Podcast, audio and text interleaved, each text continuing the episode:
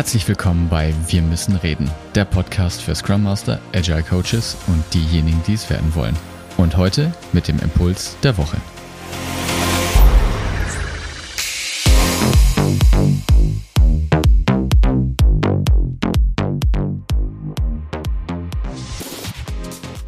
Macht bei uns Agilität überhaupt Sinn?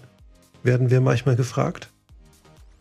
Nun denn, ja, Agilität macht dann Sinn, wenn es zum Problem passt, was du hast.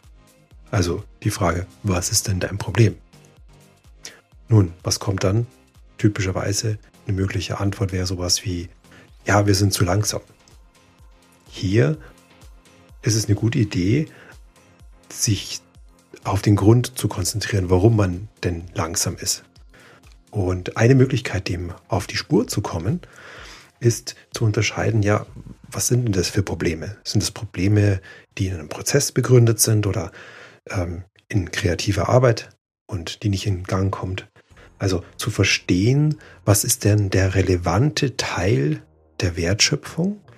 Ist es etwas, was mit Kreativarbeit zu tun hat oder ist es etwas, was mit Routinearbeit zu tun hat?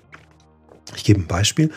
In einem Callcenter, wo die Calls hintereinander abbearbeitet werden, macht Agilität wenig Sinn. Ja, die in Scrum-Teams zu organisieren, schadet eher der Wirtschaftlichkeit und der Wertschöpfung, als dass es wahrscheinlich einen Nutzen bringt. Andere Idee. Mh, hm, neulich kam eine ähm, Chefin einer Finance-Abteilung auf mich zu und sagt, ja, wir sollen jetzt agil machen und, und ich, ich weiß gar nicht, wie sie das machen soll.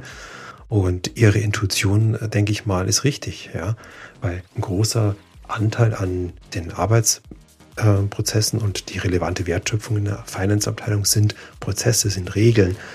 Und äh, natürlich hat es einen Kreativanteil. Ja? Man kann natürlich da mal einen Workshop machen, um kreativ die Prozesse zu verbessern. Aber ähm, da macht im, Kern macht möglicherweise das wenig Sinn. Ja.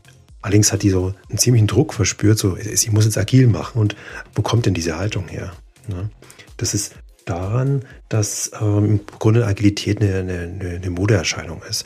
Und wie ihr es vielleicht vom, von früher vom Schulhof kennt, solchen Moden, den kann man sich nur ganz schwer entziehen. Ja, wenn bestimmte Schüler ein bestimmtes Spielzeug haben und das haben jetzt alle, ja, es ist sehr, sehr schwer, sich dieser Sozialdynamik zu entziehen und zu sagen, ich mache da nicht mit.